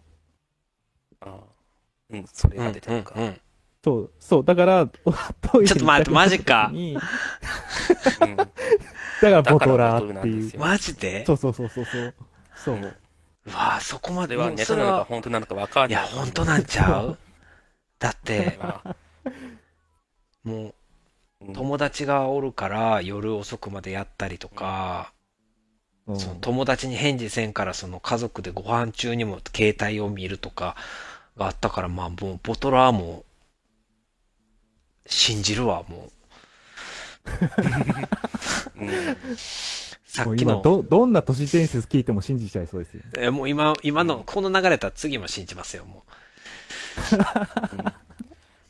他にも、なんか、す一日に数時間も費やすことを、なんか、自慢のする人もいましたよね。当時としてはそんなに自慢にならなかったですね、ゲームに時間を費やしていることって。例えば確かにね。確かに確かに。典型的な例と言いますと、ブロンドとかその辺が、自分が背筋だとか、流れてた、流れたかったりとかね。いや、ほブロンドは実在したかともはっきりしないんですけど、書き込み自体はあるけど、っていう、う。フロント？本当にほ本気で、ブロントっていうなんかいるん、なんか当時のなんか人気者っていうか、面白がられてる人間という存在がいたんですけど、そのその人がなんか演技でやってたか本気で言ってたか、正直今となってははっきりしないんですよね。ああ、ちょっとそれは信じひんかな。うん、まあ、その辺が気になったらどうぞ調べてみてください。面白いのでって感じで。あそうなんや。うん。そう、だから、なんか、当時はね、ゲームはなんか1日1時間とか、うんうんまあ、あんまり、たくさんやるっていうこと自体がそこまで、あのうん良しとされてなかったけれども、FF11 とかはね、逆に、俺こん、まあ、モンハンとかもそうですよね。何百時間やったぜ、俺、みたいなのが、結構その自慢話になるみたいな。あああ、りました。ね。だって、感想するまでやるみたいな。あ、カンスト。モンハンの広告あれでしたもんね。芸能人たちが、あの、4人ぐらい映ってて、それぞれプレイ時間が、あの、ひ印刷されてて、そうそうそうそう。次長課長のそうあれが、河本が井上、河本じゃない方かな。井上さんじゃなかった？あ、そうかな。そう、何百時間とか。うわ、すごいな。お親、親目線からするとさ、え、こんなゲームやってんのみたいな感じで、逆に引いちゃうようなのが広告効果として出るようになったっていうのは結構すごいなって。あそっか。まあそれぐらい面白いってことですもんね。そうそうそうそうそうそうそう。だからあの、スーファミでトルネコのあのダンジョンだっけ？トルネコの冒険だっけ？っていうのがあって、はい。あれ、あれが1000、1000回遊べるっていうのはキャッチコピーだったんですよ、確か。ああ。ああ。へえ。あります。そうロ自動そう生ローグライク成ダンジョンのやから。そうそうそうそうそうそうそう、ねあの風来の試練とかと同じ。そうそう、あ、うんそうそうそうそう、トルネコの不思議なダンジョン、そうそうそう。あだそう、なんか、長時間遊べます。長時間遊べるとか、長時間ずっと、あの、楽しむことができるっていうのは、まあ、プレイヤーからするとすごい嬉しいことだけど、その、親とかからすると、あの、そんなゲームやられても困るわっていうふうに思っちゃううん。ところが、ね、ちゃんとその、買う層にこう、突き刺さるようになってったっていうのも結構、あのぐらいの時代なのかなっていうふうに思いますね。へえ、そっか。ですね。1000回遊うん。うん。一番、あ、そっか、やったゲーム言ったら、いっぱいやったな。ヘイローとかもいっぱいやったけど、デッドアライブのビーチバレーも200時間なんか、あれ表示時間出るんですよね。ゲームのプレイ時間が、あの、セーブデータの下に、プレイ時間200時間ってなってましたね。ビーチバレ めっちゃやってるー。じゃないですか。めっちゃやったなと思いながらうん。ビーチバレー。デッドアライブの普通の方じゃなくて、よりはってビーチバレーの方なんですね。ビーチバレーの方。デッドアライブのアルティメットってあの、初代 Xbox のあの、2のリメイクがオンライン対戦でできたんですけど、はいはいはい。あれはね、けあれも結構しました。けど、あれもけど200いってないかな。ヘイローで200時間ぐらいだったんで、何かで出たんですよね、表示が。で、その時200とかだったんで、で、だから多分そこまで、格ゲーの方は多分100いくらとかだと思うんですけど、そう。えこんなゲームに？人生。こんなゲーム。人生で一番このやったゲームってなんだか覚えてます？多分ヘイロー3です。おー。おー多分2、ヘイロー300。けど3 300超えてるゲームって多分ないと思うんですけど、それかポケモンクリスタルかな。おー多分あれもめっちゃやってます。うんですよね。そうポケモンだもんな。プルさん一番やったゲームなんですか？人生で。えー、僕がね、僕はゲーム機だと、そうだなうーん、ワールドタンクスのあ Xbox 360エディションかなあ、じゃあ、な気がする。ん？じゃあ今のとはちょっと違うんですか？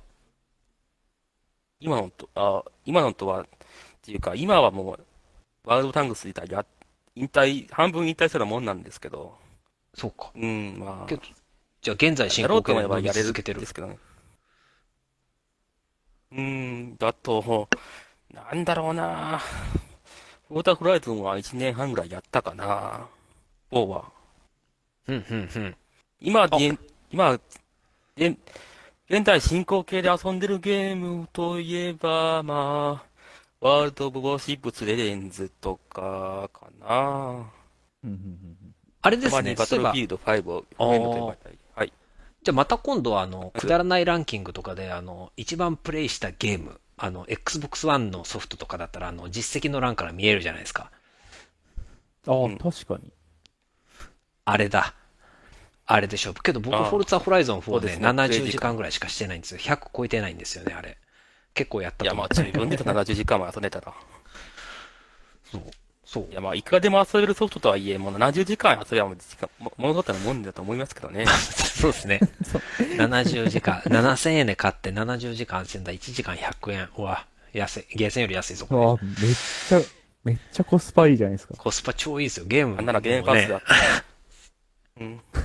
ゲームパスにしたなんならゲームパスだったら、確かに、確かに。基本、なんか、い本体無料やでってみたいな。もほうん全部元本体の元取れちちゃいますね。もう元取れますうね。ん。確かにそう。アジさんは何やりました？一番。シー・オブ・シーブスとか？他のゲーム。いや、あのー、何かなその、Xbox 系だと、じゃなくてもいいですよ結構やっぱ、あ、そうですか。うんい多分、人生で一番たくさんやったゲームは、ウルティマオンラインっていう MMORPG です。ああ、はい。へえ。うん。え、聞いたことない。ちょっと待って。うちょっと話してくださいあのー、ウルティマって知ってます？う、アルティマですか？フレ ?FF の。う、う、ウルティマ、ウルティマ。ウルウルティマっていう海外の、あの、RPG で、はい。その、なんていうのかな、そのドラゴンクエストとか、ウィザードリーとか、あの、ほんと初期の頃の、えー RPG の一つなんですよ。はい。ああ。で、ドラクエの原型みたいなのてますよね。そうそうそうそうそうそう、結構 RPG の原型の一つで、あの、もともとはまあ、普通のドラクエとかと同じように、一人で遊ぶゲームだったんですよ。はい。で、それを、えーオンラインにした、多分、一番初期のえ MMORPG っって言われてる、今のその何千人とか何万人とか集まって遊べるゲームの、ほんと初期の初期にリリースされたのがウルティモオンラインなんですよ。あ、そうなんですね。そう、多分一番最初？とかそんなレベルですね。おう。で、それが、あのーまあ、当時、全然その MMO っていうシステム自体が全然もう何もない状態から作られてるゲームなんで、ほぼ何でもありなゲームだったんですよ。あ なんでもああ、り。探りみたいな感じですか？そうそうそう。いた Xbox で言うと、えっと、黒い砂漠、あの、ブラックデザートってあるじゃないですか。はいはい。あれに近いかもしれない。そうそうそう。あの、何でもできるみたいな。その、家を建てることもできるし、あの、作物を植えることもできるし、あの、職業も魔法使いとか何でもあって、モンスターをテイミングしして、それを配下にして戦うこともできるし、あの、ゲームの中でチェスボードとかあるから、ゲームの中でゲームをしたりとか、あるいはその本とかを自分で書くこともできるから、そのゲームの中で本を執筆して、それをゲームの中で販売する人とかもいたりとかして、はい。ええ想像以上だね、それは。そうで、服とかも布、服も作れるし、鎧も作れるし、武器ももちろん作れるし、で、うんあのー PK もいたんですよ。プレイヤーキラーっていう、プレイヤーがプレイヤーを攻撃するっていうシステムもあって、うん。その街の中はガードっていうそのコンピューターが制御している、まあ、屈強な傭兵がいるんで比較的安全なんですけども、はい。あの、ま、街から一歩外に出ると、もう PK っていう連中が、あの、外を組んで、はい。こう、待ち構えてるわけですよ。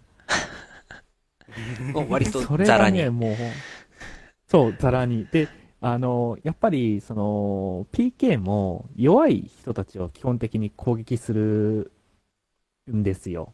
やっぱり。り自分たちは負けたくないから。ああ、そうですよね。だから、うん。そう、初心者がよく行くような、あの、鉱石を掘れる場所だとか、敵が、あの、弱い敵がよく湧くような場所に、そのプレイヤーキラーの人たちは、あの、5人とか6人ぐらいでこう隠れてて、で、あの、初心者がこう来て、たくさんこう、何、動物を飼ったりとか、鉱石を取ったタイミングでこう襲ってきて、荷物を全部かっぱらってくるみたいな。最悪。そうどいわ。すると、そのやられた、あの、プレイヤーたちは、もちろんその、死んじゃった後に幽霊になるんですよ。はい。幽霊になって、街に戻ってって、そのリザレクションみたいな、その蘇生してもらって、また帰んなきゃいけないんだけど、はい。その、その時に持ってたアイテムは全部死んだポイントに全部落としちゃうんですよ。はい。あーで、もう、プレイヤーにやられたっていうことは当然気がついてるから、あのーどうか僕の荷物を取るのを助けてくださいみたいなことを街のそのところでみんな言い言ってるわけですよ。はい。ああ。もうそ、それが一つのクエストみたいな感じになってて、あの。初心者プレイヤーが、その、身ぐるみ全部剥がされちゃったから、あのー、勇士を募って、俺、じゃあ腕立つから、お前の荷物取り返してやるよみたいのが、5、6人ぐらい集まって、えで、それえ。でみんなでこう、徒党を組んで、こう、プレイヤーキラーを倒すために、こう、臨時のパーティー組んで攻め入るわけですよ。すごそう。で、それが毎回、あのー 特定のポイントでよく、その PK が出没する地域っていうのがやっぱあはいるん。で、はい。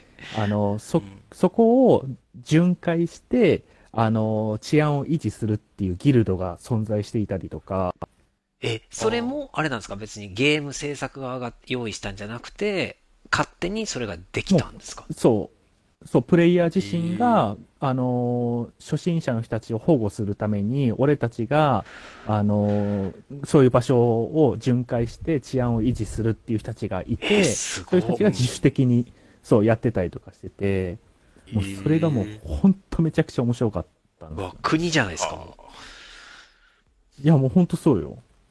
うほんとそうよ。もう本当それにもうドハマりして、もう一日のほとんどの時間をそれをプレイする時間使ってましたね。わあ、あすごい。だって、それは、じゃあリアルタイムで物事がまあ20時間ずっとみんなオンライン好きな時間に入れるから、本当に人によってはもう、廃人がいるってことですよね。そうそうそう。だからもうほ本当は FF11 と同じような感じで、もう一日中ずっと入ってる人とかもいたりとか、あの、もう本当えその、ウルティマオンラインの世界が、むしろこの人の人生みたいになってたあ人もいるみたいですね。あそっか。じゃあ、ウルティマオンラインがサービス終了したら、その人は本当に廃人になっちゃうんですね、もう。終わったっつって。あ、ああ、文字通りに。そそうね。結構その、長い歴史の中で、バージョンが、こう、いくつかあってですね、私もこの辞めるきっかけっていうのがあっ。たんですよ。おーうん。で、やっぱその、だんだんだんだん、MMORPG すげえ面白いじゃんってなって、あの、エバークエストとか、あの、いろんな、その、MMORPG のジャンルがこう、たくさん出ていくと、はい。あの、一番真っ先に削除された機能が PK の機能だったんですよ。へえ。まあ、あ、そう、で、ない方がいいか。うん。まあ、そう、結構ね、今も MMORPG で PK をあの全面的にサポートしてるっていうのはあんまないんですけど、はい。あの、ウルティマオンラインも当初はもう本当 PK 全然 OK だったのが、ある時、あの、まあ、世論の声にこう受けるような感じで PK をはいなくしちゃったんですよ。え、ああ、ま大変、それは。そう。うんで、そこの時にもうあの PK をやり、PK をやりたいっていうか PK のある世界がウルティマオンラインだっていう派の人と、あの、やっぱプレイヤーに殺されて全部荷物捉えたらもうやる気なくなっちゃうからない方がいいよねっていう派に真っ二つにこう分かれちゃって、で、私は前者の方だったんですよ。あ、はもう PK あってのウルティマだろうみたいな感じに思ってたんで。そうですね。自警団まで勝あ。手にできるんだ。ね。そうそうそうそう。で、それで、ねあのーまあ、その、それをきっかけにして、ウルティマオンラインからをやめちゃったっていう感じですね。ああ、そうか。いや、難しい決断やったんかな。けど、まあね、まあ、うん。プレイヤーキルたちも基本的には弱い者いじめしてて、あの、ちょっと、なんだろう。せこいことしてるけど、いつもっと強いやつにやられるかわかんないですもんね。そうね。まあ、そのプレイヤーキルにもいろいろ、プレイヤーキラーにもいろいろその、プレイヤーキラーギルドみたいのがあって、あの、やいくつも組織があったんですよ。はい。で、プレイヤー、もう本当に、あの、プレイヤーだったら、プレイヤーキラーだろうが、あの、ノーマルだろうが、な何人タイトンも全員殺すみたいなギルドもあったし、はい。あの、単純に、そのプレイヤーキルは、まあ、同族だから、あの、はい攻撃しないけど、ノーマルやつは攻撃するとか、ええあの、そういういろんな考え方の人たちもいたりとかして、はい。その、城攻め、城攻めっていうか、その、家を、家を作れるんですけど、普通のプレイヤーが、はい。その、土地、広い土地には、あの、一戸建てとか二階建てとか三階建てとか、一番大きなやつだとお城とかもあったんですよ。はい。で、その、ギルドクラスになると、お金を、を収集して、そのお城とかを、あの、作って、そこをまあ、ギルドの本拠地として活動してたんですよ。はい。で、そうすると、ギルド同士の戦いになった時に、その城攻めみたいのをやったりとか、したりとかしてて、あの、本当いろんな場所でこう戦争状態になってたんですよ。え、それは、僕も、あれですね、プレイヤーキル削除しない方がいいと思う。聞いてるだけやったら。そっちの方がやっぱり面白い。消したら、まあ、他のと一緒で。そっか、そこまでできてて、いや、もったいないわ。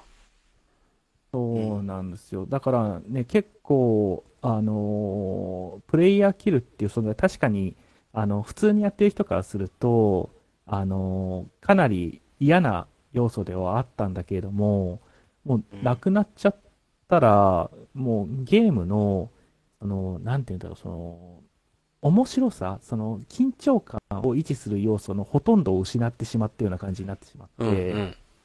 ああまあ、うんまあ、ね、担当直に言うとつまんなくなったなっていう感じになって、はい。まあ、それはしょうがないですよね。なっちゃうよな。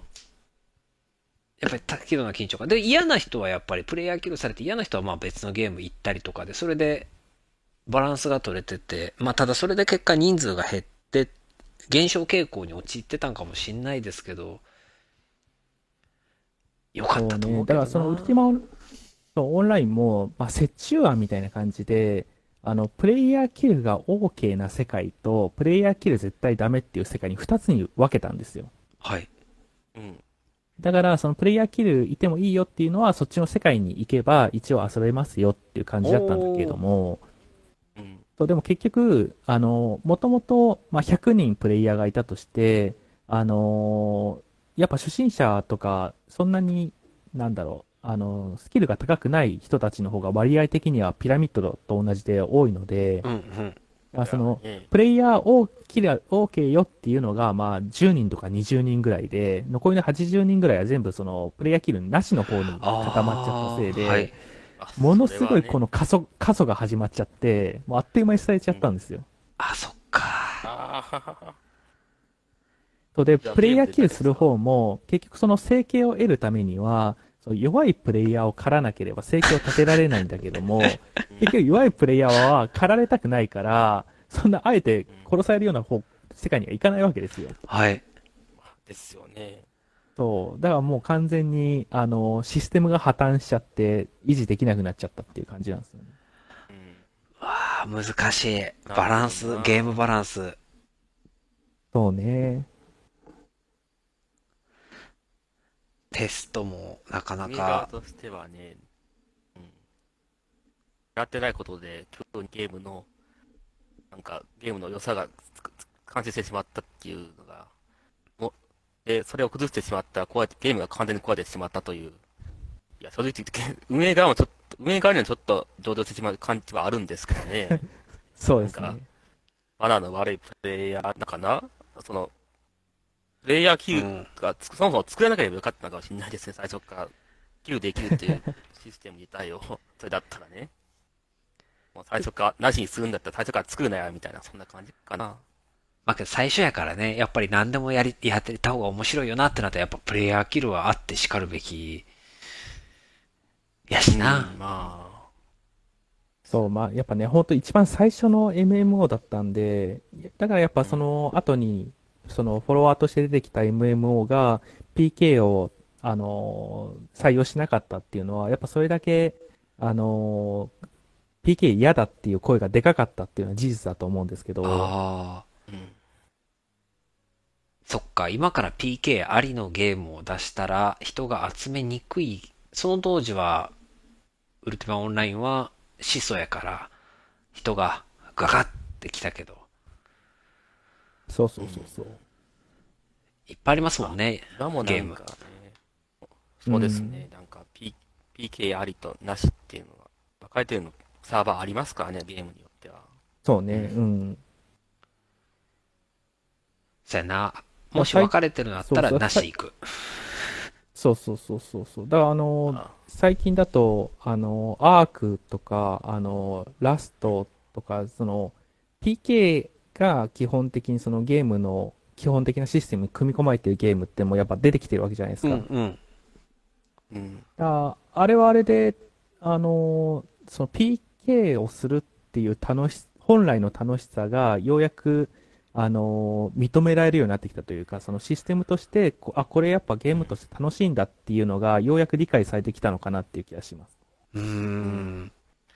まあ、あとは、なんだろう、ゲームの、なんだろう、広がりとか多様性があった、広まったのかなって感じで、もう最初からなんか、そういうゲームが好きな人はこっちに来いみたいな感じで、ね一次産業と言いますか？確かに。